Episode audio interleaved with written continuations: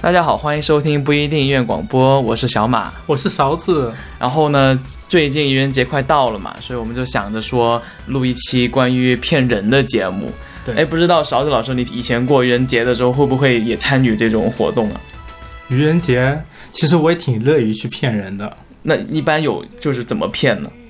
现在回想起来，我好像确实没有该怎么 哦。我有一次愚人节被骗骗了，就忽然间有一天，当时呃，我学校有一个毛笔书法比赛，就是要嗯去投奖。我原来还就是刚刚好那段时间跟我们的美术老师在对接，然后恰好我们的美术老师的办公室也在校长室旁边，就都比较近。然后有一天有个同学忽然间跟我说，他说美术老师找你去说关于比赛的事情。嗯，然后噔噔噔兴冲冲往那个叫校长那个方向就跑去了，冲进那个美术老师的办公室。我说：“老师，你找我吗？” 就 因为大家其实当时跟美术老师的距离还是挺远的嘛。嗯，那美术老师就听了一头愣，说：“我没有找你啊。”他说：“今天是愚人节，你被骗了吧？”恍然大悟，我说：“这也太太太夸张，太直给了吧？就是真的是直接把我骗到老师办公室去了。”然后后来就回来他们说：“原来没想到你真去了。”他我回来的时候，他们已经完全笑作一团了。那他还还挺了解你的，可以骗到你。可能就真的是当时有这么一回事儿吧，就往后桌。也不知道听众们现在发现了 我们我们是谁没有？有没有不知道有没有骗到观众？应该骗不到，我们声音还是太太对，我们还。是比较单纯。对我我我我是阿我我是阿丽啦。我是姚伟，对，我们今天就由我们俩来录一期关于那个骗子的一个嗯，节目。或者一些谎言啊、撒谎啊这种主题的相关的。对，因为他们两个就是 把我们扔在这儿，逼我们要录一期，所以我们就只能就范了。我吐槽啊，呃，我们有一个微信公众号不一定 FM，上面有乐评推送、音乐随机场和每期节目的歌单，每期推送后面有勺子的个人微信二维码，大家可以扫码添加好友，让他拉到听友群里去。另外，我们有一个网站叫不一定点 me，不一定的全拼点 me，哎，a n e。大家可以在上面找到使用泛用型播客客户端订阅我们的节目的方法。另外，我们每期都会选一位选歌嘉宾，如果想加入这次企划，欢迎加入我们的听友群。每个首歌都会有两个主播和选歌嘉宾独立选出，所以我们会为每个每首歌曲按照我们的喜好进行打分。我觉得讲下这一段都好难啊。哎呀，这个口播。行，那接下来呢是来自陈奕迅的《谎言》，选自二零零三年的《Live for Today》。啊，就跟这个专辑名字很像，他就感觉《Live for Today》就是在二零零三年，但同时预示了咱们现在这个新千年几十年之后的现在一个社会。就当时感觉把当时的香港的那种都市搬到了，是成为咱们现在大陆都市的一种预言。就觉得好像是就是充满了各种虚假的消息，对咱们大家跟信息量的距离忽然间被缩近了，大家所有的喜好啊、厌恶啊、兴趣都被他抓到了，所以那信息的投送就直接，因为也是消费社会，大家都是跟利益挂钩，那些消息就是铺天盖地的投入我们的各种信息源里面来，对，就就造成一个浮躁的感觉。就跟我们现在的互联网一样嘛，是就是充满各种垃圾的信息。就以我是普通人的话，其实非常难去辨别里面的真和伪，所以就感觉好像都充满着谎言一样。对那些广告啊，铺天盖地，甚至不是说咱们平时能听到的一些投递的一些信息，甚至中央电视台现在大家广告以前往年都是投一些比较大型的节目，但现在它也会投一些相关的保健品节目啊，或者锅具不粘锅，十年不换那种不粘锅。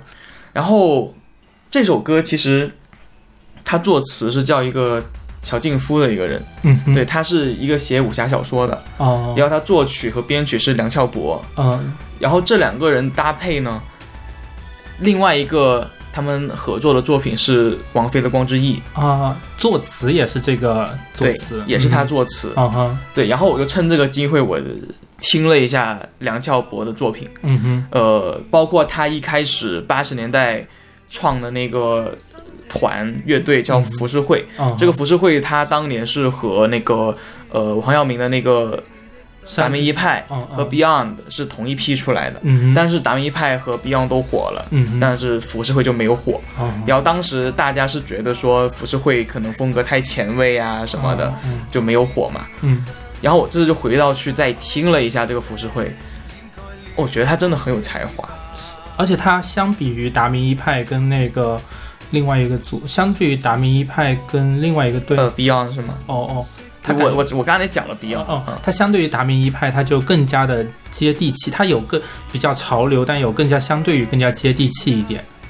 对，嗯而且他我我觉得就是他的编，我觉得他比较吃亏的地方是什么呢？就是他好的地方不是那么外放的，嗯，就是你 Beyond 的，就是那种很燃的那种旋律，好听的旋律，是。还有简单但是也也是好听的吉他演奏。嗯，然后像那个达明一达明一派，他们也是以那种很张扬的，比如说黄耀明的那种媚，媚的唱法，刘刘那个刘以达他编的那种也是特别飘渺的，对，就这种都是很外放的情感。但是浮世绘相对来讲，他们就比较收，他们很多情感它是就很埋在很细微的地方。是，对，所以我就觉得这是他们比较吃亏的地方。嗯，然后我又一路听，包括听了他稍微听了一下他在呃零零年到零五年这段时间，他给香港港乐，包括卢巧音啊，嗯。呃，还有陈奕迅他们编的一些曲，就感觉出来，就是这个人梁翘柏这个人跟我之前想的不一样，因为梁翘柏之前我知道他是从《我是歌手》知道他的，嗯，他是说是做他的音乐总监，嗯，我一直以为他是一种大而全的啊那种。那种人，但是其实我在听他自己的作品，其实我觉得他自己个人风格还挺明显。因为他个人形象看起来就比较温文尔雅，比较偏平的一个个人形象，他不会说特别张扬，扎个辫子啊，弄个特别张扬的一个形象。我以为他是专门搞那种流行音乐的那种学院派，就像陈辉阳的那种，嗯，喜欢用弦乐啊那种的。到后来发现不是，他其实还是挺偏电子。电子的，嗯，对对对，我就就反正还是 很有意思。对他后来大 hit 歌曲就是王菲《匆匆那年》嘛，哦，那个是他写的。对，《匆匆那年》是梁翘柏弄的。哦，对对，《匆匆那年》那是个电影的电影配乐是梁翘柏做的。嗯嗯，对当然，他可能就到了后期，他就更全面了。是，对我就当偏重听的是他零零年到零五年，他偏电子的，嗯。包括他偏用那种吉就是躁动的那种吉他的那个法兹音效做出来，就光之翼嘛，光之翼就是一个特别燥的一首歌，嗯。对，就还有很有他自己的个人风格。包括说谎这首歌里面，他也能听出来，他用的是那个电的鼓，嗯嗯，对，就发现他们这一代九十年代起来的这波制作人都很爱呃，用电电子的元素，嗯我觉得受到英国摇滚乐的影响很深。是，而且这个电子根据这首歌也带来一种都市的感觉。对，而且这首歌其实说下去还是某表达的一种。表达了某一种无奈吧，就大家面对这种突如其来这种信息的混杂、谎言翻飞的一个舆论状态的话，大家也表示一种无力，只能嗯屏蔽各大管官，顺着一种在这盛世下，顺着自己的这个漩涡就泥就泥沙俱下的感觉，就有一种讽刺，一种无奈。对对对，嗯，好，那大家接下来就来听这一首来自陈奕迅的《谎言》。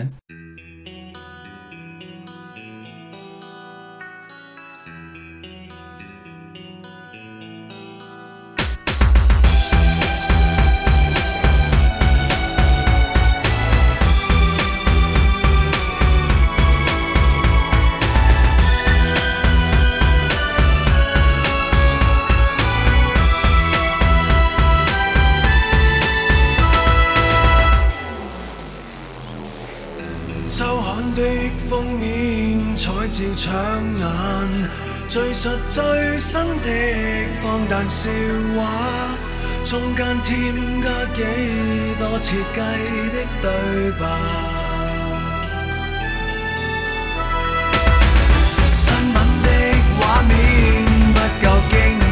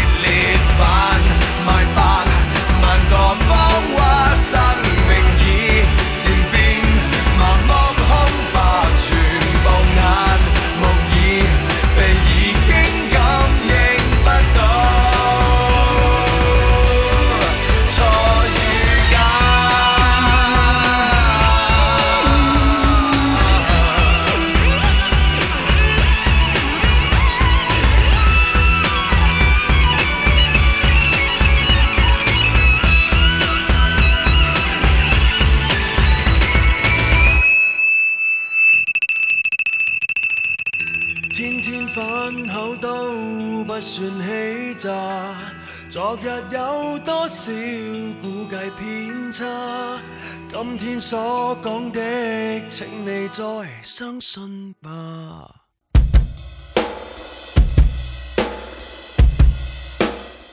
好，接下来这首歌是来自 Giant Rooks 的 Bright Lights，选自他们二零一七年的 EP New Estate。这首这是哎，我想问一下，就是这个是一个德国乐队对吧？是个德国乐队那，他在德国是有知名度的吗？呃，怎么说呢？他们知名度还挺好的。你知道我是怎么知道这个乐队的吗？我的秘书跟我说的。我的嗯秘书是一个五十多岁的一个大姐，嗯大阿姨吧。嗯，她有一天下班之后，兴冲冲的跟我说，知不知道这个乐队？她要去看这个乐队的演出。哦，而这个乐队演出特别的燃，是吗？对他们的、哦他们是比较偏流行的摇滚嘛，然后都有偏呃应该偏流行，然后它有的里面的独立的艺术因素也很多，他们的合成器的整个状态很多，还有钢琴也用的比较多，所以我知道了这个乐队，就之后也去听他们的状态，而且当时让我比较惊讶的是，他们其实年纪都很小。都差不多九六年出生的，但是有一批就是五十多岁啊、四十多岁、三十多岁，各个年龄层次的受众都有。我嗯嗯对，嗯嗯，那我稍微来介绍一下这个乐队吧。嗯，就他们是来自德国哈姆的一个艺术流行乐队，他们其实成立于比较早，是二零一四年就成立了。其中有一个主唱就是呃发起人吧，他跟他的堂兄两个人一起创作音乐，一起写歌。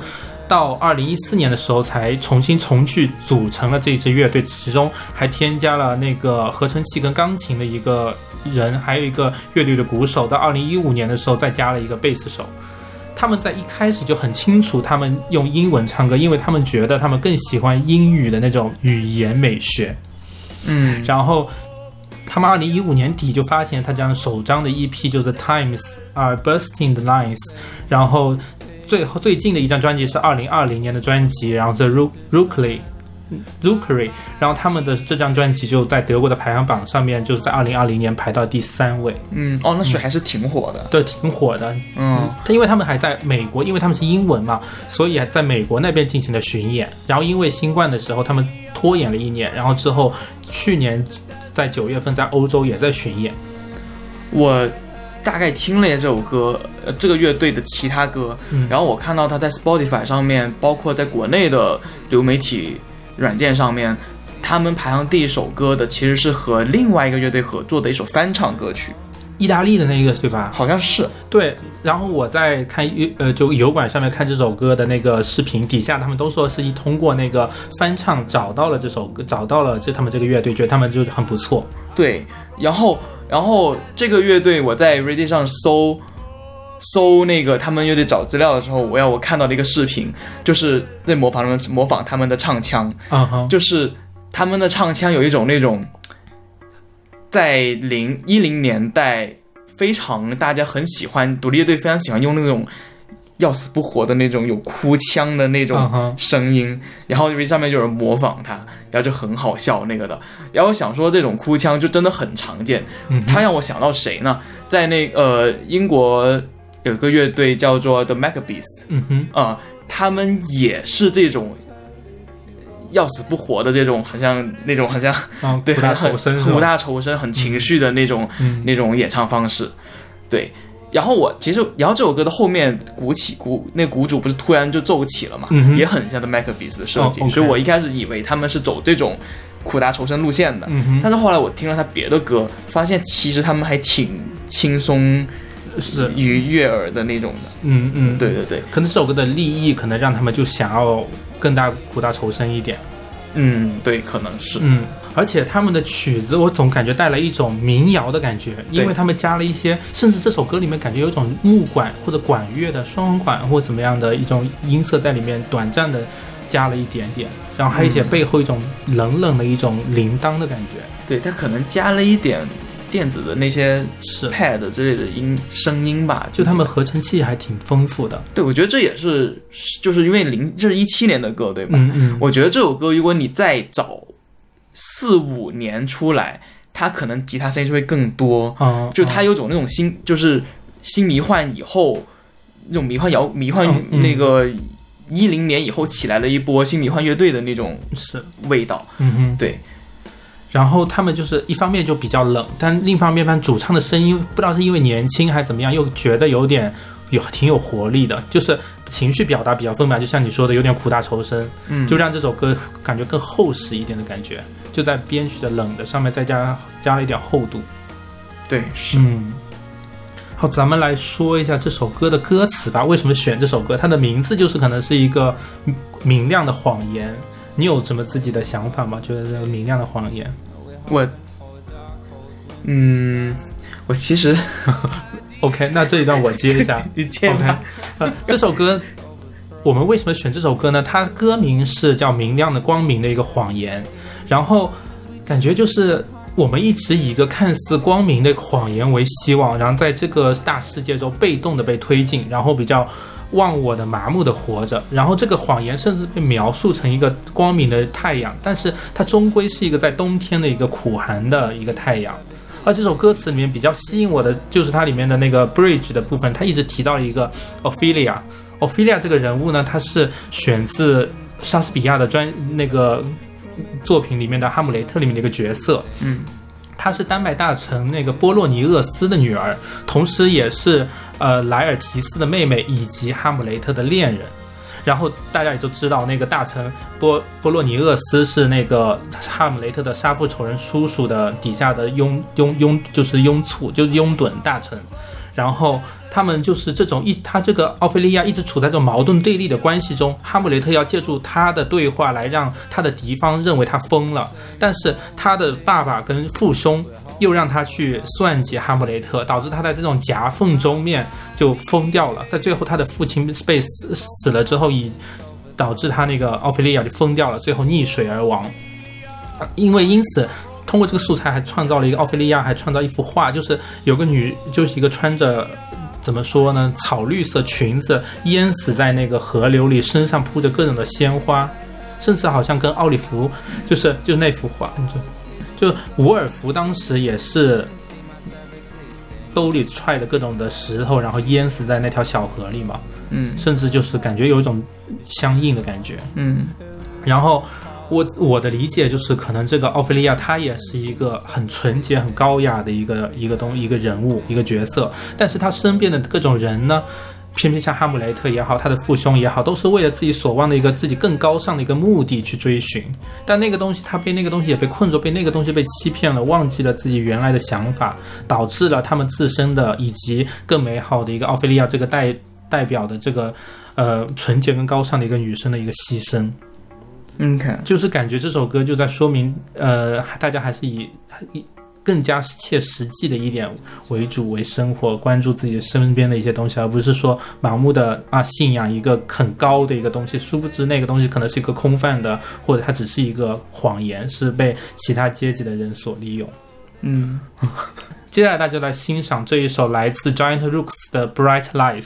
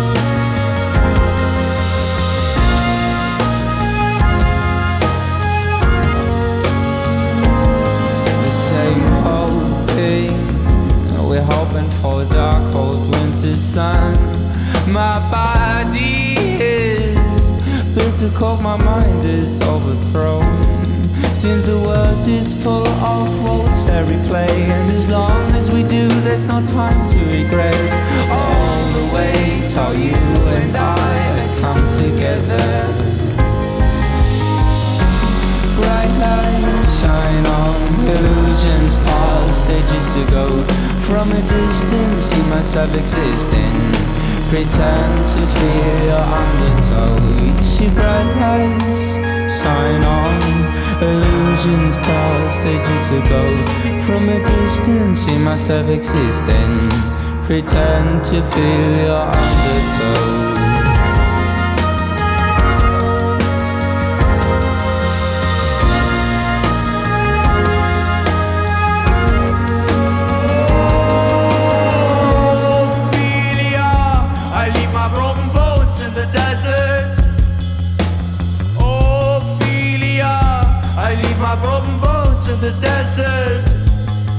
Same hoping. We're hoping for dark, cold winter sun. My body is bitter cold, my mind is overthrown. Ophelia, I leave my broken bones in the desert. Ophelia, I leave my broken bones in the desert.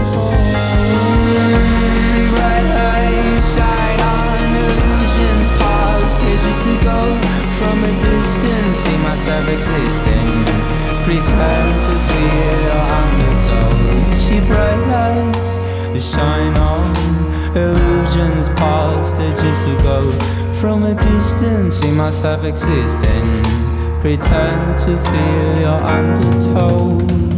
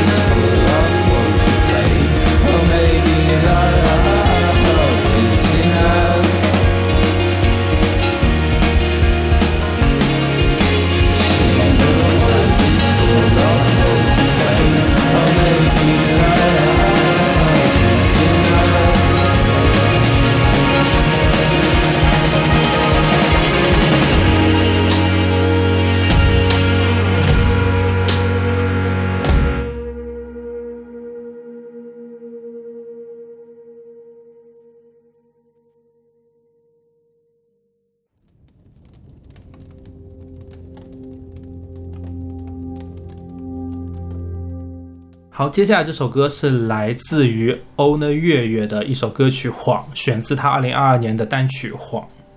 嗯，来了，我们咱们这个节目来了一首流量明星的一首歌曲，我他是那个《偶像练习生》出来的是吧？是二零一八年。二零一八年就是第一第一个那个什么来着？是《偶像练习生》的第一第一季吗？还是第是？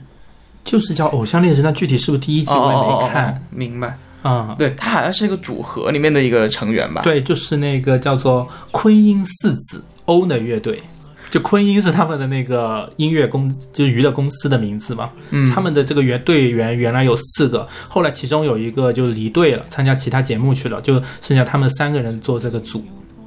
嗯。呃，让我来介绍一下这个月月吧，那就，呃，其实我刚听到这首歌的，它的署名在 Spotify 上署名是叫做 Pink Ray，粉红射线。嗯我觉得还挺好奇的，顺便去搜了一下这个人是谁。他的名字是叫岳明辉，是北京人。然后他之前其实他读大学了，但在流量明星里面是也挺少见的。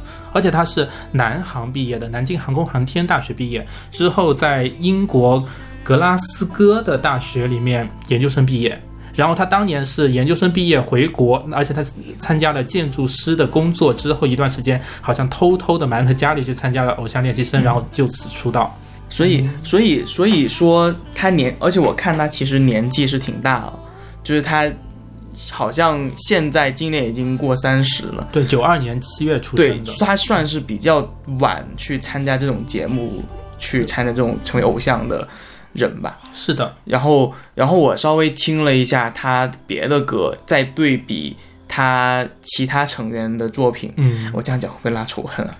我觉得他的作品比他同成员的其他人出的作品要好。是对，嗯我觉得是这样子的。而且我觉得他相对于现在的偶像有点不同之处，他不仅仅想去取悦听众，我看了他在 GQ 制足的一个访问。所以他甚至想去当听众的一个先驱，他想去引导他的粉丝的品味，这是跟平常的一个，但是这是跟平常那些偶像明星其实不太一样的。其他偶像明星大家都想方设法去取悦听众就够了，我通通过在那个我的那个听众那里获得我的名誉、我的利益就行了，就止于这，这就是普通偶像、流量偶像就到这里为止。但这这种其实他想要这两方，一方面想要作为一个偶像明星去取悦听众，但另一方面他要想去引导听众的话，这中间这个身份就产生了一种矛盾。这产生了一种普通流量偶像跟内容创作者或者内容艺术家之间的一个矛盾，这两个中间的该怎么调和，可能他需要他之后的路里面去慢慢去琢磨了。我觉得这个说法其实也有道理啦，因为你身为一个音乐人，就是这是一个特别，我觉得说精英的那种视角去看吧，就是我们有责任去，就是有责任去。但其实有的时候拓宽他们的价值，对，拓宽嗯拓宽他们的视野什么。但我有的时候我会在想说，这种说法会不会有一点 太高傲了？嗯我觉得，嗯嗯对但是我觉得这中间其实也有一种区别，因为咱们其实距离跟偶像练习生之间的接触跟距离也是没怎么接触过，他们我觉得可能是一个先后关系。是我们通过咱们的作品再获得流量，以此来获得群众，还是我们是先获得了群众，要靠群众再去铺成我们之后的作品？可能这个是偶像跟内容创作之间的一个我区。我主要是会很好奇，就就是说，嗯你像你的粉丝，真的是因为你的音乐喜欢上你的吗？就是就是你一个偶像，你出了什么样的歌，很有可能你百分之八九十的偶像是不是还是会说这首歌挺好的？是的，是的，，对，然后他们说的喜欢是不是真的喜欢？嗯我觉得这个事儿是，如果你是要说为了引引领他们的品味也好，嗯。扩宽他们的那个音乐视野也好，出这种歌，以这个目的出这些歌，我觉得可能有一点偏差吧。我觉得更合理的是说，你自己想做好音乐，然后你现在你有粉丝了，你也有这些资金来源，有人肯支持你，你去做，嗯，然后做这样的事情，我觉得反可能是更过程中合理的一反而个事情。带动了其他的各方面的听众。对，嗯嗯，而且你其实回到这首歌来讲，我觉得这首歌做的还可以，还是不错的。嗯哼，对它制作也很细致，它包括他加的很多那些 glitch 的音效啊，嗯嗯。他在副歌前进的那些呃叫黑胶的嗯嗯。那种声音，有点像燃烧的声音，嗯嗯。我觉得这些都做的挺好的，但是就是。当然了，我可能有点要要要求太严格，嗯我就会觉得还是有一点突不出他自己的是人格是什么，所以我听不出来他是一个什么样的人。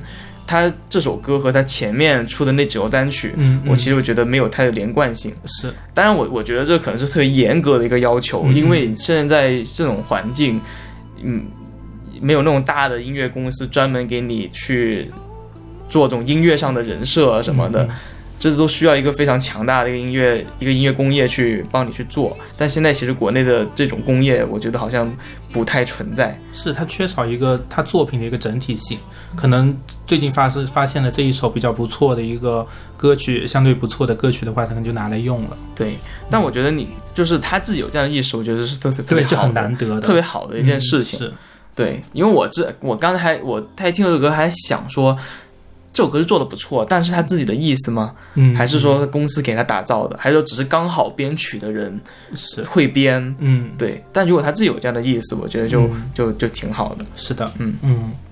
就然后咱们来这里说一下这首歌里面歌词里面说的一个感觉吧，就是大家这一次的节目感觉，我觉得几首歌下来，每一首歌都像一首诗，去里面揣测里面的感情，里面该怎么骗，其实都是一个比较独断的个个人的一个角度。就是我也在这个好好看这个歌词的时候，就在一直在想怎么切入这个说谎骗人这个点。就是这里面只有一次的点题，就是有一句歌词，他说“我不爱了，一生只说一次的谎”。然后这一次就是这个让我感觉什么呢？就是感觉在爱他的这个歌弄得很宏大，其实歌词里面很宏大，有天呐、地呀、各种方面，就是梦里来梦里去，一辈子的就感觉回眸啊什么的感觉，就感觉在浮生浮那个浮浮沉沉的人世间，爱怨轮回了许久，但因为他这种爱怨的执念，他一直不能脱离。但是这个斯人已去了，他最后就是可能因为那个梦的点醒，然后跟他说，只能欺骗自己说不爱了，然后从这个轮回里面逃脱出来，才能更加的安稳的进入下一个轮回。但他其实他知道，他那个不爱了，只是为了让自己从那个痛苦的轮回里面脱离，但并不是他自己的本心。嗯，就过度解读。我觉得 挺好的。嗯，然后他那个专辑封面也挺有意思的，专辑封面。它上面是一个黑白的封面，上面画了一个动物，那个动物它其实是选自了那个葛氏北斋的那个石梦墨。嗯，石梦石梦墨它是一个，它其实是一个动物，来自南美吧，它长得有点像两头乌小，画的就是猪啊、马啊跟大象的一个综合体，鼻子也长长的，稍微但没有大象那么长。它的头跟屁股是黑色的，身体是白色的。然后它在日本的神魔小说中出现的，它是说能够吃掉人的噩梦，就是原来没有实质的梦呢，它能够被当饭吃，所以有了梦，睡梦会格外的安稳，然后噩梦都消弭于无形，然后顺便把厄运也带走了。然后就它这个，我不知道它这个封面是不是有一些特殊的含义，想让这个这个墨石梦墨来带走他梦里的一些不好东西。因为他梦里面有句歌词也说，就说就有一个梦曾告诉我能让你回到我身旁，但是代价是你永恒记不起我的模样。他就想让这个噩梦通过这个石梦墨把他给脱离出来，让他能够更加安稳一些。主要是一个想要走出情伤的一个男子的感觉。对，我觉得大概是这个意思。是对。好，那接下来大家来收听这首来自欧呢月月的单曲《谎》。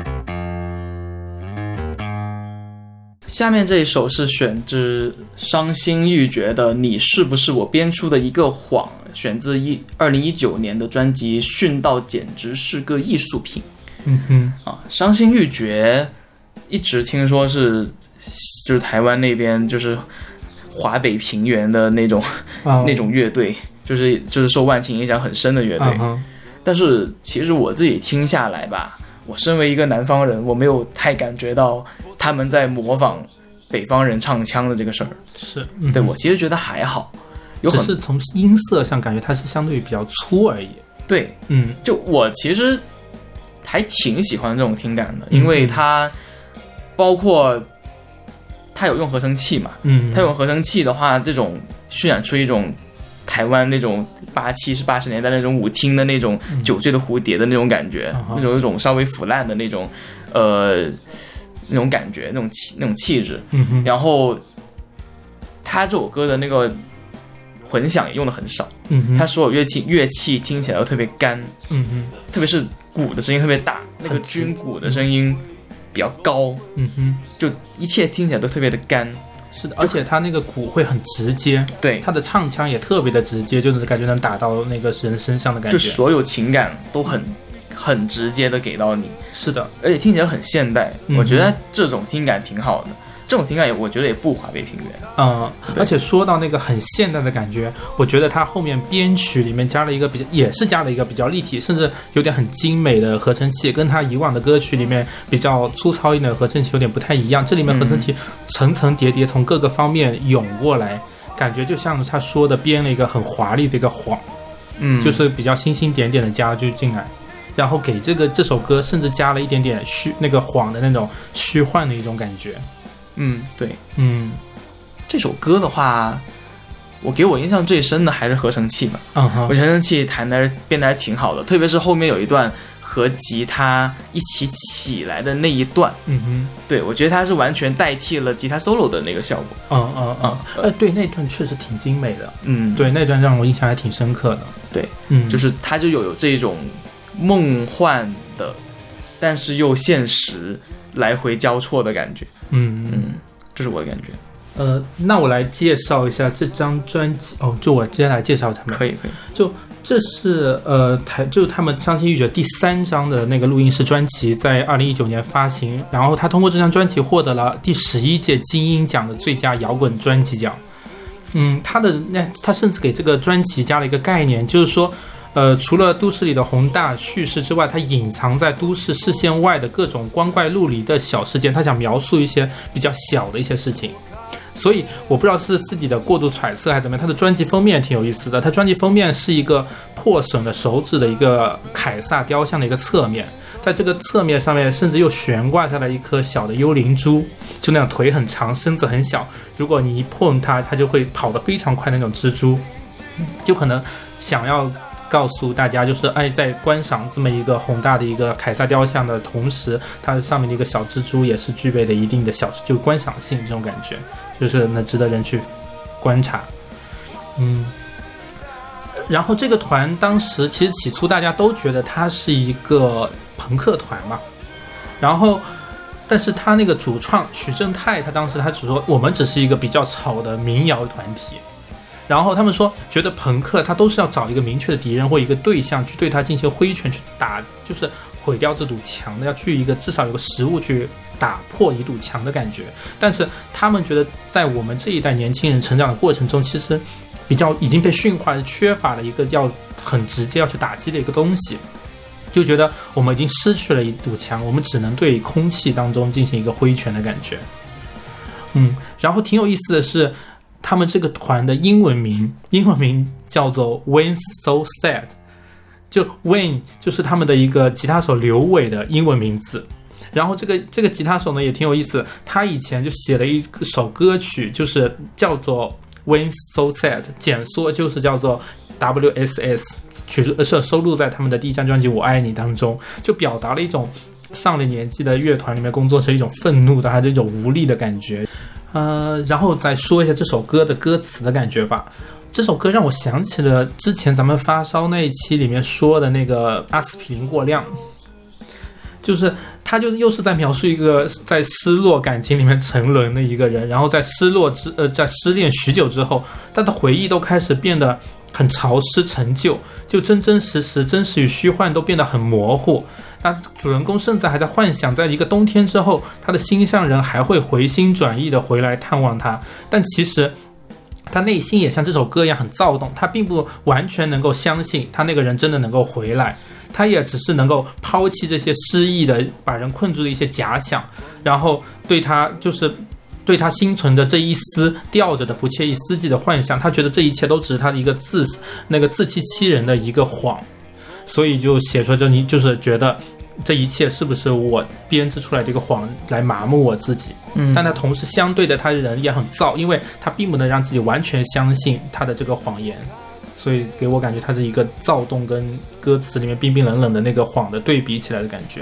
嗯，好，那我们接下来欣赏这首来自伤心欲绝的《你是不是我编出的一个谎》。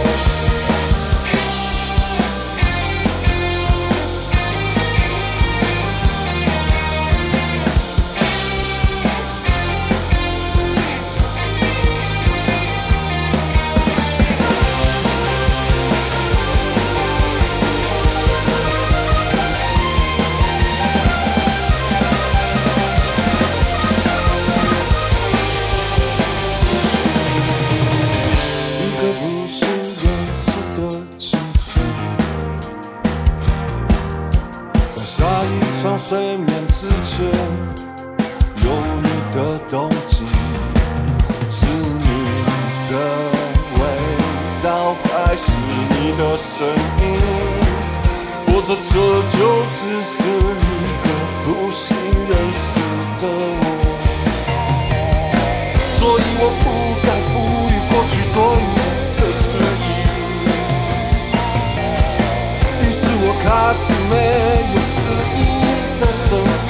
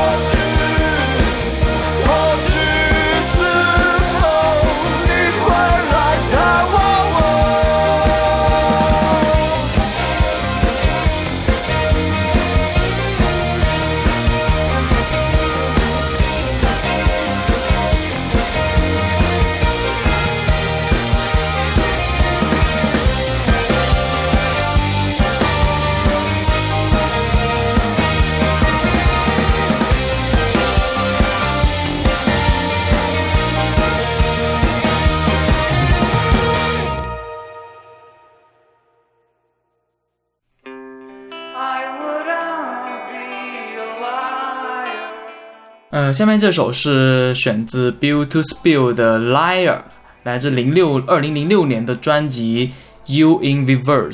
嗯哼，对 Bill to Spill 是一个美国乐队，是九九九二年成立的吧？好像是。是的，对，然后他应该是九十年代美国地下独立摇滚的代表了。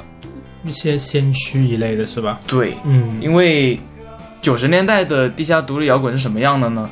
它其实很难固定讲一个风格，但它都普遍带有一种 low-fi 的气质，嗯哼，就是它会有那种呃出力的吉他演奏。嗯哼，这个 low-fi 的气质其实一开始呢是那种就是到八十年代，呃，录音设备开始变变得便携了嗯，技术开始进步了，所以大家录制音乐就不用再去找到那种专业的录音室去制作。那我那种比如说自己玩音乐的那些人就可以直接在卧室里去录制音乐，嗯哼，那他录制下来，它的那个声音质自然自然就不会那么好，嗯哼，所以就会形成了这种听感。哦。要慢慢这种听感，它就变成了一种风潮，那就是从九十就是覆盖整个九十年代，你听美国的地下摇滚、地下独立摇滚，其实都是这种质感。嗯哼，这个质感，其实我觉得这个质感，包括你到涅槃，它也是那种很粗糙的，但它可能没有那种 low fi 的质感。嗯，这个你在跟九十年代的英国乐队你比对比起来就特别有意思，嗯因为九十年代的英国乐队它是流行像什么 Britpop 啊、嗯 Oasis、Sway 这种，嗯，要么就华丽，要么就旋律很好听的这种乐队，对，就是你能形成特别强烈的一个对比。嗯哼，然后，这个九十年代的这种 low-fi 的这种独立摇滚的代表乐队呢，一是 Pavement，嗯哼，二是那个还有那个什么呃 Guy by Voice 啊，然后像 Build Bill 也是面这个这个代表。嗯哼，我觉得 Build Bill 是这一波乐队里面旋律写的很好的，嗯哼，然后吉他演奏是比较有创意的，嗯哼。对，所以我特别喜欢他们。我觉得他这个主唱也是，呃主唱跟吉他手也挺有意思的，他想法很多，他也挺多变的感觉，他应该也是很多想法在脑子里。他曾经甚至说过，就是他甚至他就是这个乐队里面唯一一个久待的一个成员，他是一个创始者嘛，他甚至就说，呃，为了打算以后每张专辑都有一些新的面貌，他打算每张专辑都换一个阵容。我觉得跟往常以往的乐队其实不太一样。虽然他这么说，但是他的变，他的乐队里面人员变流动还是很大，但是没有说到每张专辑都换一个人员流那个所有的成员的这种感觉。嗯，嗯，就像 Craftwork 一样，Craftwork 其实你从从创始到现在人都全换了。是，嗯，他这个也就是现有的，他以往往常的成员已经有列了一大张了，已经。但我其实觉得，如果你乐队只要你留着一个核心人物，嗯嗯，其实就 OK，你就相当于你这个人你雇了其他人给你做乐手嘛。嗯这也要这个人的想法是确实是有内容的对，他是创作的核心。是嗯嗯，这首歌让我感觉，其实让我这个主创在这一年，他零六年嘛，他当时已经三十七岁了，他的从内容上来说，感觉让我还是觉得很年轻，很青年，对，而且就就一方面，他这首歌的结构也不是特别的规矩，就是说啊，我们副歌起来了，起来之后再下去，然后再来重新再唱一遍这种感觉，它是随着他的情绪波动，很明显的感觉到它里面的一种抗争的感觉。这只是我结合了他歌词自己脑补的一一方面的东西。就感觉他原来模模糊糊的一直在表达他不是一个骗子，但渐渐的他的情绪就越渐渐的又在加强，到第二，但是到到第二节之后，甚至就忽然间开始泄气，他就觉得啊，我就是一个骗子，然后编曲在这里又变得特别的和缓跟丧气，但是这忽然间之后又开始情绪又开始往上提，又开始重复说我不是一个骗子，就是感觉像是一种特别呃自作坚故作坚强的抗争下去，就说啊，我就我还是不能是一个骗子，我不是一个骗子，这种抗争的感觉。嗯，然后他主唱那种偏假声的唱法也让我特别的喜欢。嗯，嗯，对我跟你有一样的感觉，就是这支乐队好像一直都很年轻。是，对他们出的，因为 lo-fi 就这种独立摇滚，我很喜欢的一个原因，就是因为它让我觉得我听起来就永远在青春期一样，嗯哼，就那种躁动的那种，而且那种躁动的感觉，而且还跟朋克乐不一样，嗯。朋克那种是特别激烈的，我觉得好像我在反对某一个敌人，嗯。但这种青春就很日常，我觉得好像我就是上每天上午准时八点钟骑个车去上学，嗯，就这种感觉，就听着特别的舒服。就感觉朋克他是要把他的情绪往外炸，就炸就行了，往外释放就行了。他这个更像是把一个情绪的一种描述的一种抒发的一种情绪，而不是说那么炸裂的往外抛的感觉。对，嗯，所以我觉得还对，就是就是我本本命的那种喜欢的风格啊，这种算是。其实这首歌，嗯，你说你说，对，其实这首歌它已经没有那么激烈了，嗯，它其实已经柔和了很多。嗯嗯。像他们第一张专辑，那个叫什么？Keep 呃呃 Keep It Keep It Like a Secret 嗯那一张是真的更激比更激烈一些，嗯嗯。包括它的那些段落的设计嗯。更有创更有意思。是。这首歌其实还挺平缓，但他们但是还是很悦耳。嗯哼，他们主唱的那个声音，我觉得给他们的整个团也加了很多分。就是那种很柔和的那种对，声声音，是，是，嗯。啊，说到这回歌词，这个歌词让我也是看了好久，嗯甚至让我这首歌词是所有歌词里面让我有两种想法的一个歌词。嗯就是刚开始看的时候，就感觉这首歌的抗争的意味很强，就感觉他主人公家里有一个特别独断的、控制欲很强的一个父亲，然后和一个冷漠而疏离的一个母亲。父亲就经常就感觉是把自己的人生的失败反作用在对于主人公的压迫跟控制上，然后主人公他只能通过撒谎来逃避这种呃压抑的生活。但是对于他个人的价值观来说，他又觉得骗人，这使他过得特别的无奈，一直在这个是不是骗子上面来回的纠结。但是后来看来看去呢，我又有另外一个想法，就是说主人公他可能是反而是家庭里面一个父亲的角色，因为我是结合了就是他零六年三十七岁这一个角度，就就觉得他是一个父亲的角色，他面对了一个比较失败泄气的一个孩子。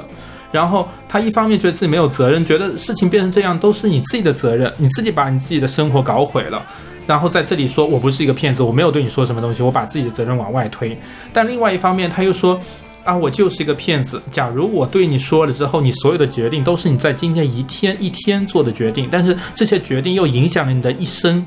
他又在这个决这个里面在自责，觉得自己是个骗子，所以让我觉得这这一个家庭里面的关系还挺复杂的，让我觉得有点比较难懂。他觉得你那个解读还挺有意思的。嗯，对你后面父亲的那个，就反正就因为其中就那一段嘛，就是他因为之前他主要在在说我不是一个骗子，但偏偏就是那一段特别丧的、特别荡的那一段，他就说我就是一个骗子，就是然后说如果我对你说了什么，因为我对这个文这个整个歌词里面那个你这个这个对象是谁，就比较有迷惑性。嗯，对。好，那接下来大家来欣赏这一首，呃，来自 Build Spill 的 Liar。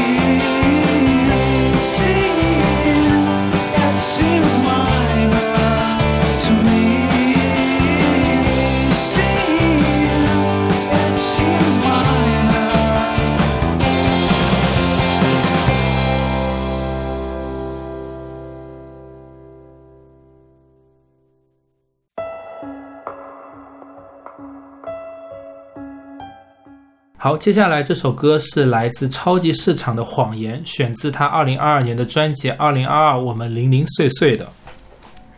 嗯我很我我很喜欢这首歌，嗯哼，对我其实一直都挺喜欢超级市场的。我也特别喜欢超级市场。对我我我觉得超级是就是很多人会说电子音乐太冷了，嗯哼，没有情感。啊，我觉得说这种话的人都应该来听听超级市场。是，对，超级市场是把在电子乐里面把那种感情递进做的特别好的一支乐队。我最初超级市场感触到我，他就是在原来朦朦胧胧，就是比较冷的一个状态下，忽然间把他的感情很多的融入进去，加入他的那个人声，也是忽然在一个点之后递进起来，迸发出来特别真诚的感觉，当时就特别打动我。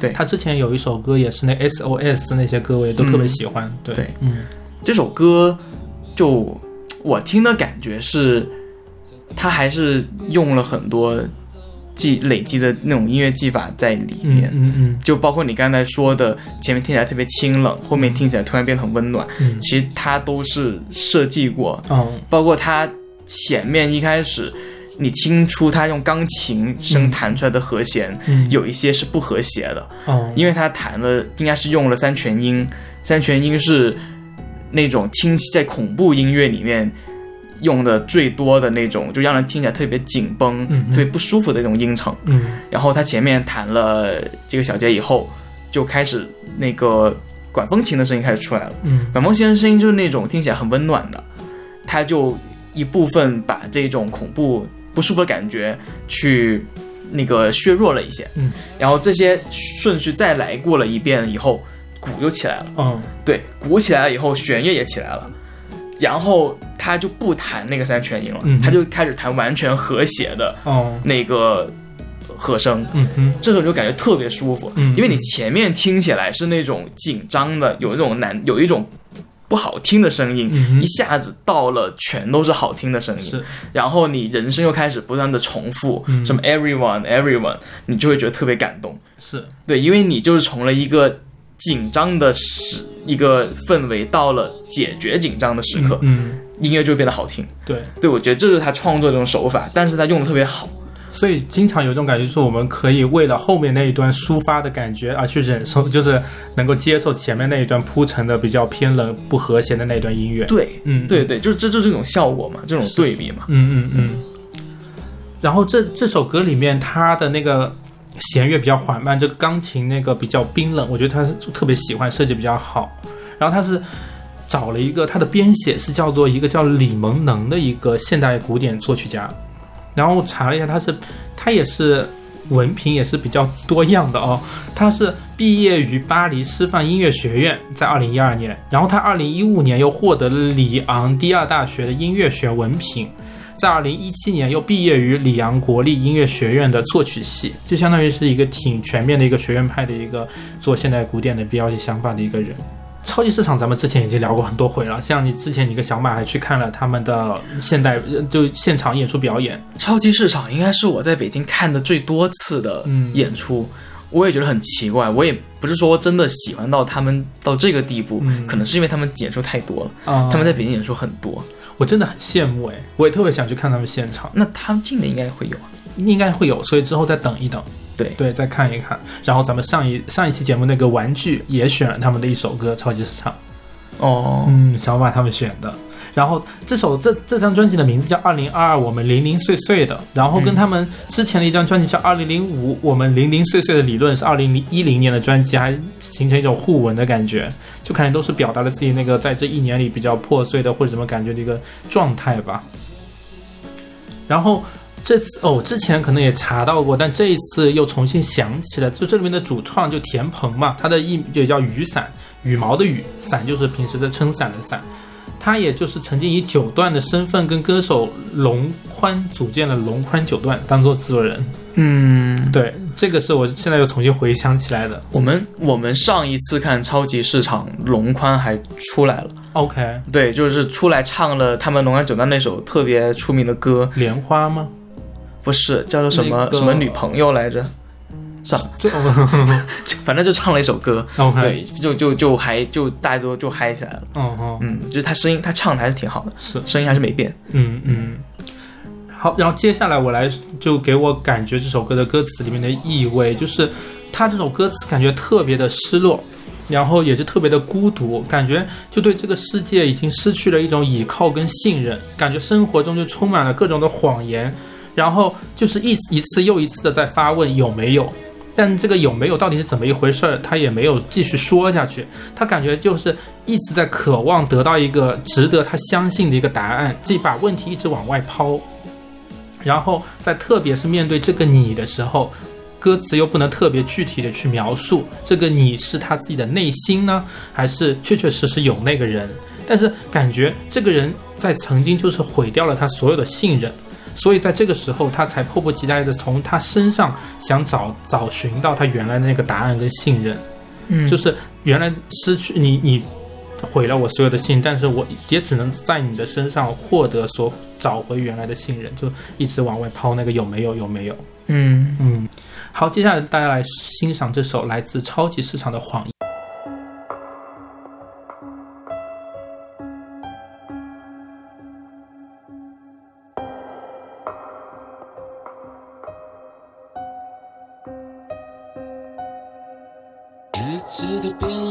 行走，我们到底有没有？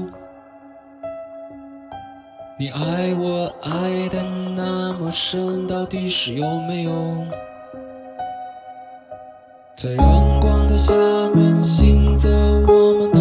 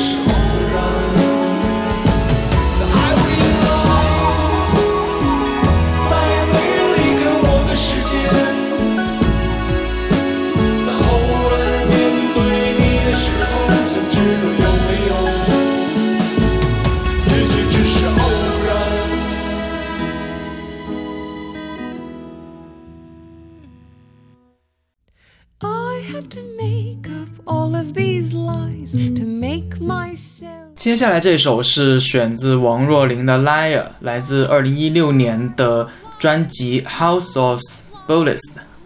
这首歌有点奇怪吧？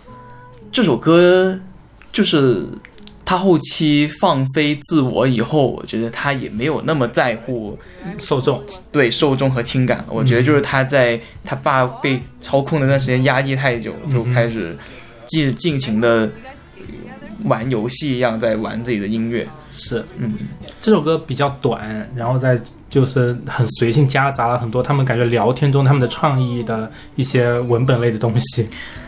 很有意思。就是这首歌讲的是什么呢？嗯呃，这首歌讲的是王若琳她讨厌的一群人，那群人呢，他喜欢去讲各种谎言，各种抬高自己的谎言，嗯让自己就让别人觉得自己很厉害的那种人，就很喜欢吹牛那种人。嗯哼对，然后中间那个他们在对话的那群，他们其实演了一个戏，嗯哼他其实这个很有意思啊。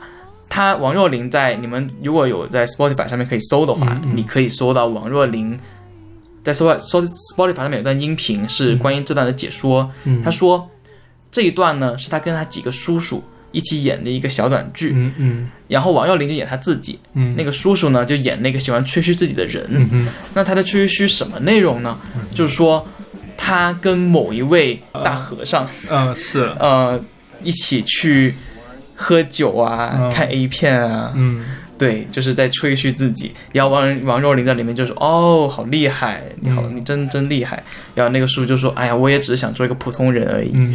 对，就这样的一个剧情，是对，就是还挺有意思的。就这么就了解了这个背景，在听这首歌的话，嗯但就是就是他后期的歌还挺多这种剧场感蛮强的。对，就从他的那个《银河漫游》漫游银河那个 那张开始，是就一直走这种剧场感特别强，特别像是那种音乐剧，什么音乐之声的那种嗯那种感觉的呃那个那个音乐，嗯这也是很多人后期就是开始对他有争议的原因吧。嗯对，因为他一开始吸引的都是那些呃喜欢什么爵士的爵嗯我觉得不我觉得甚至都不能说喜欢爵士，就是喜欢那种咖啡厅音乐的那种人。嗯嗯，但是地下转型成这样子，就就很多人可能会就觉得接受不了。就过于古灵，就很古灵精怪，然后偏向他自己个人的一种音乐。对，嗯嗯因为你你你从就单纯这种歌来讲，你说它音乐性有多强，其实也还好，就是对啊，但它还就很有意思。是对对对嗯，像一个小品。对，嗯，确实很强。嗯，呃，这首歌我自己当时的感觉就是，也是其实也是看了他那个解说了，就是做一个扩张，就从另外一个角度，就是感觉描述了一个成长过程中肯定有缺失或者有缺乏安全感，在社交生活中想通过一种夸张的方式来获得大家的关注，或者是得到一种大家。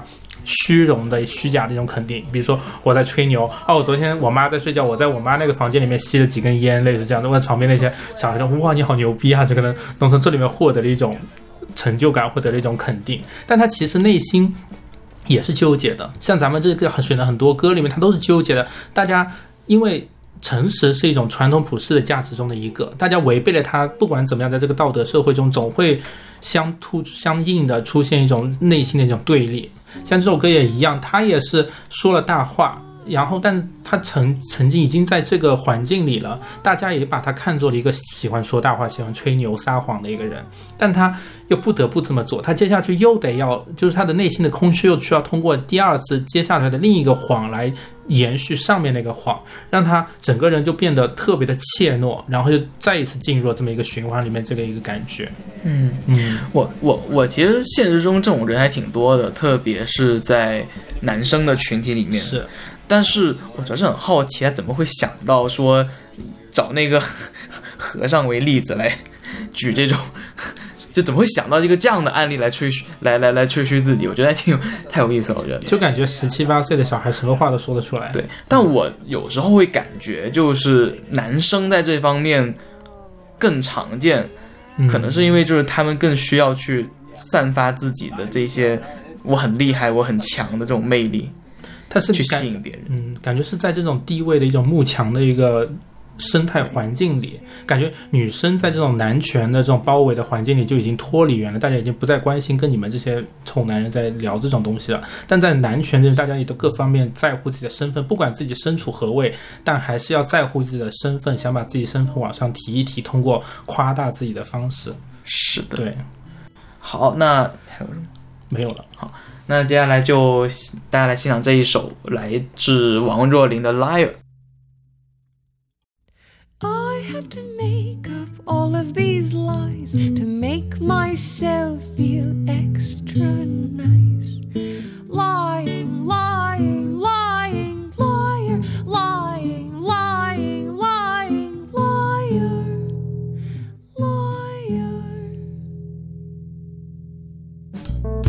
Know, right? Dude, I would totally love to be the Dalai Lama's friend. I am. You are? Yeah. No We way. hang out all the time. Like we get drunk. Do you guys skate, do you guys skate together? No, he's too old. Oh, But we but we just get drunk and listen to porn. that's awesome. Yeah, it's so cool. And smoke cigarettes. Whoa! Yeah. No, your mom lets you? She lets me. No Yeah, way. my mom's so cool. Dude. Yeah, mentals.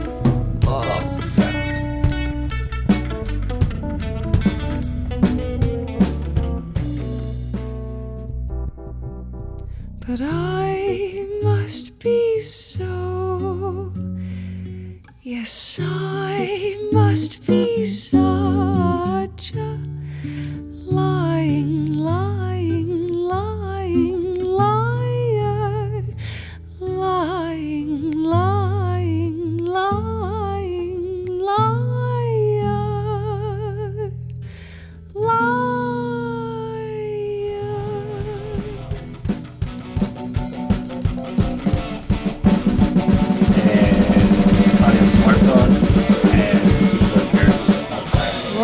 reason that it happens is because when I was born, like like the doctor said that I was going to be a spiritual leader. I'm going to be a great spiritual leader because because um, I have two hearts in my chest. I s- heard about that on the internet. Yeah, yeah, yeah, yeah. I got two hearts in my chest, which means that like my ability for spiritual greatness is more than most people. Whoa. Yeah. You're so cool, Matt. Yeah. Yeah. I mean, no, no. It's I'm, you know, I'm just like a regular person. It's it's cool. It's cool. What would they all say if everybody knew the things I tend to do? The day they catch me, I'll be punished and laughed at by everyone, too. Everyone, too.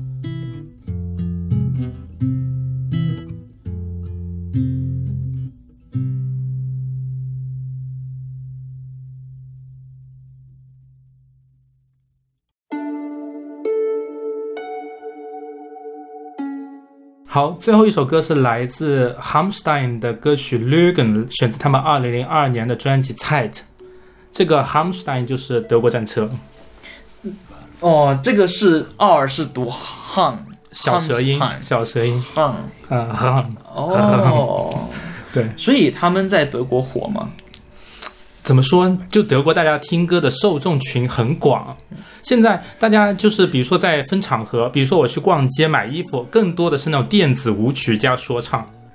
嗯，对，或者大家平时比较 cheer 的那种状态下吧，就可以会听一些迷幻的摇滚啊，或者一些像刚才的一些艺术流行。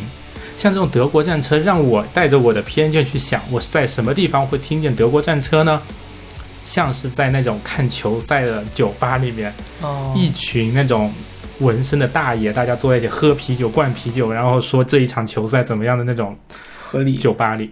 所以就是还是受众还是那种男生爱听的那种重型乐队的那种感觉，对吗？就好像是那种肌肉男的那些，嗯，但是我这个具体没有去了解过。嗯嗯对，但是接下来我再说他的粉丝群体，感觉其实女生也是挺多的。哦，嗯，可能东德那边也比较多。嗯，哦，我我其实以前很少听他们，嗯，因为我对他们有偏见。啊哈，为什么？就是以前刚刚接触摇滚乐的时候，大家就很爱拿玛丽莲曼森啊，哦哦。林肯公园啊，是。就这些人来来来说要来装逼什么的，嗯。我就会把德国战战车把他们归到一类。哦哦，对，哦。我觉得他们是一样的那种那种乐队。嗯。但我这次也是找趁这个机会仔细听了他们的歌，嗯我觉得他们的歌其实还不错的，还可以的，就是他们就是归根到底还是金属乐队嘛，嗯哼。但是他们可能更工业一点，嗯嗯。然后他们的更多的是那种呃那个叫念白式的那个，用他那个也不算吉单嗓，但是那个很沉很沉很沙的那个声音去念白，是。对，然后基本上的结构还是金属乐，嗯但是我觉得它结构比金属乐更简单，嗯。因为它的吉他的重复的段落就是那个 riff，嗯。其实很短，嗯哼。它也要一直重复，然后或者是设计 A B C 这样的段落一直在重复，嗯哼。对，但它重复的段落都不长，嗯哼。相比八十年代的金属乐来讲，这 Metallica 那些 Metallica 的结构会更复杂，嗯哼。但是它的易听性可能就没有那么强了。嗯哼。所以我觉得为什么德国战车可以在国内或者是能火起来，而且门槛稍微没那么高的原因，就是因为他们的重复性更强，也更易听。是啊、就其实这个原因。嗯我甚至都觉得他们的创作方式有点像电子音乐，嗯因为电子音乐其实你也是不断的重复、重复、重复。嗯对，他们电子其实也有电子的元素在嘛。对，就我觉得也挺重的，对，也挺重的。嗯对，所以我觉得就是他们这种不断重复的这种创作思路跟电子音乐是很像的。嗯他们有一首歌，呃，QQ 音乐排行第一的那首，我忘了是什么歌了。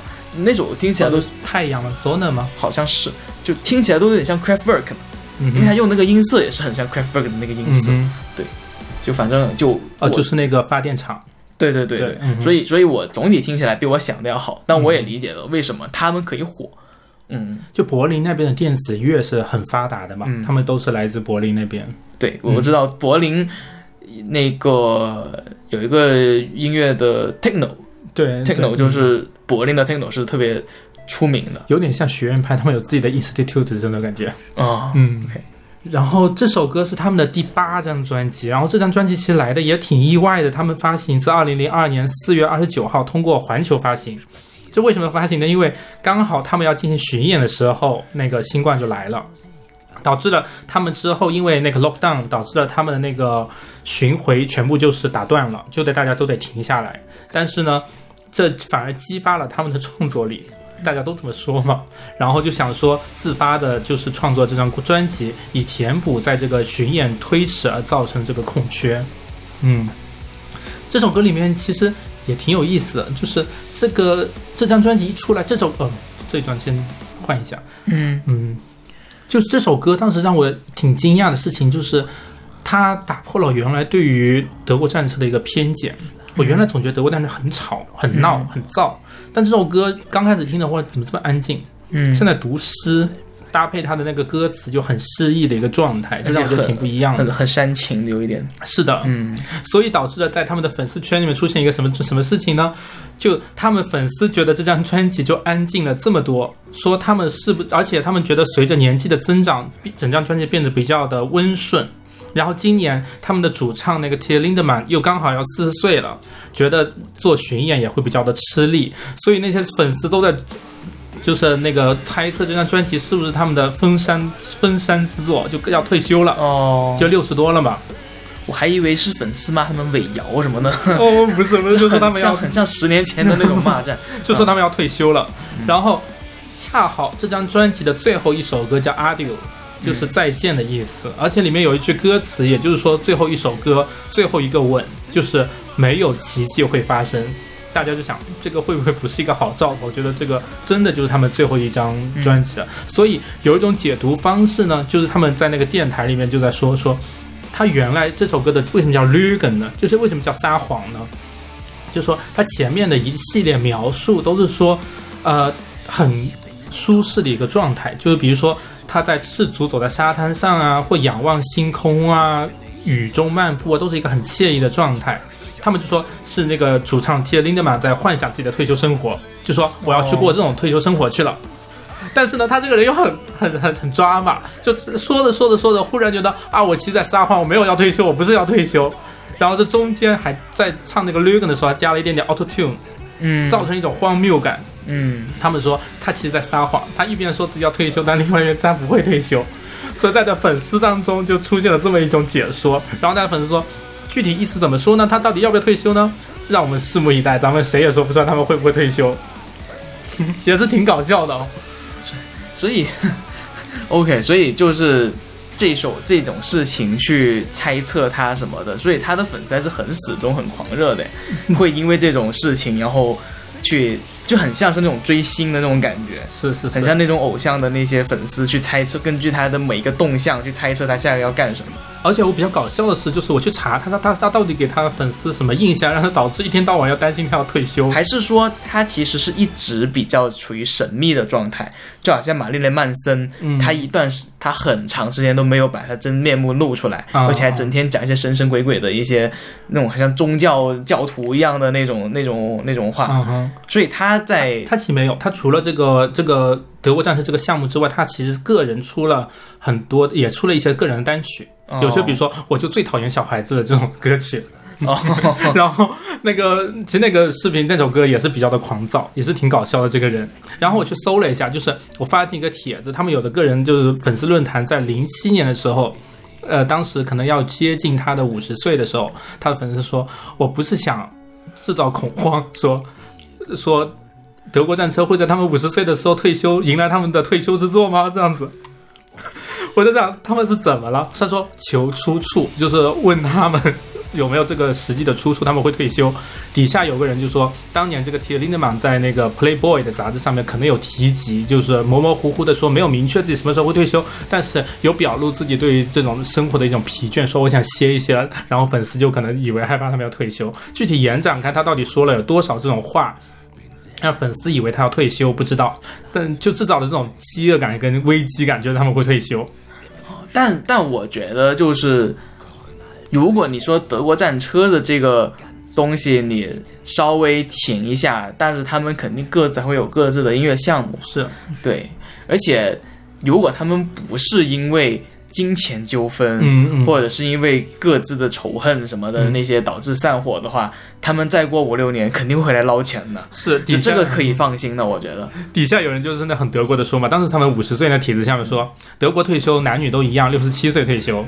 嗯，然后他五十岁，距离十六七岁，他们说还有很多压力给他们，他们应该不会那么早退休。对呀、就很现实的一个问题。有钱干嘛不赚呢？嗯，是的，而且他们现在是巡演还挺多的。他们今年新冠之后缓和了，他们又又可能在是欧洲啊，在美洲、美美国开始巡演。嗯，然后不要我们来国内，嗯，国内刚好也放开放开对外的那个业那个外外籍业的审批了，真的是。所以，假如泰勒·斯威夫特来北京，你会去看吗？有会有有赠票，我会赠票。如果你要我花钱，我我，泰勒·斯威粉丝，我跟你说，我可能没有那么可能没那么时间。嗯，啊，这首歌的另外一个解读是更加偏向于个人的一个解读。嗯，就是他原来也是同样，就是前面的解读都是一个伴随这么安温柔啊、安静的伴奏，就像读诗一样，描绘了一个特别恬静、舒适、没有压力的生活。然后，但是副歌之后，忽然间就是一切都像他们以往一样就躁动起来，从原来特别安静的生活抽离出来，说自己是不可救药的，一直在撒谎，得不到大家的信任，然后甚至都说自己都快不会信任自己了。然后就感觉这种强调这种呃这种对立感，就会让我想着，呃，是不是咱咱们的生活是他们的生活也是比较偏中产嘛？就是类似于说我们吃东西都很健康，比如说吃做的煎个蛋、炒个什么菜都是没有脂肪的菜，就是过的一种很中产的生活。但是咱们这种中产呃比较平静的生活背后是什么呢？是各种。谎言堆砌的，可是各种政界的啊各种也是相对应这个疫情起来的各个方面的说话的发言方的各种谎言什么的，让大家能意识到公共话语环境中的一些谎言的东西。嗯因为最近几年各方面民那个民粹主义起来啊，各个各个国家的政坛上面大家说的话也都是嗯乌烟瘴气的感觉，嗯可能让他相对于这种平静的生活，总觉得是有一种对比性。对我倒还挺喜欢他用 Auto Tune 的，嗯嗯，因为你 Auto Tune 一般来讲会出现在 Hip Hop 嗯嗯。或者是电音舞曲里面会多，但它出现在这里面的话，我觉得作用还是很强的，就是嗯加强了他的那个表达，嗯它那个扭曲的声音表现力很强，嗯嗯。对，而且非常不违和，因为本身它就有点偏工业，就有点电了。是，但再加上这个的话，我觉得还挺有意思的。嗯而且你身为一个已经出道了将近二十多年的乐队了，嗯那你会尝很尝试一些新的东西。这也出道是不是更久了是九十年代的吧？我记得是？OK，我以为他们七八十年代没有那么应该是没有那么早，因为你说他四十岁嘛，现在现在七六十啊六十了吗？对，哦，我看到好像陈军是九十年代成军。OK OK，嗯嗯，而且他们主创的那个妆容也是一边很硬，但一边又特别的媚，就特别的各种色彩用的很夸张。哦，可能可能是因为因为我看到他们在成军前很喜欢一个乐队叫 Kiss，嗯哼 Kiss 应该就是音乐史上，我觉得摇滚乐队史上第一个去化妆嗯上台的。他们也是凭借化妆上台走红的。嗯哼他们本身音乐其实我觉得还好，OK，嗯，但他们就是一直走这种我不露我的真面目，嗯哼啊，给你们去演出，他们应该是引领引领了这样一个风潮。OK，对，就是在当年华丽摇滚的时候，他们比 David Bowie 还要早。哦哦嗯，OK，对。好，接下来来自咱们这一期节目的最后一首歌是来自 Hamstein 的 Lügen。哎呀所以我们节目要结束了，嗯，结束了，真的是我们录，就是我们有有讲了卡顿的地方呢，也请他们，还有讲了什么不是很成熟的地方，希望大家多多见谅。呃，不一定因为广播男小马跟男勺哦，南方小马跟南方勺子的对处女秀，对我们以后可能还会还会再再有吗？碰到名人的愚人节，可以啊，那一年一年以后有大家喜欢的话、支持的话，还可以，我们还会继续可以继续录啦。可以大家可以多给我们那种鼓励鼓励啊、点赞啊什么的。好了，好，好，那那就好了，那就呃，这期节目就到这里结束了。嗯嗯，拜拜，拜拜。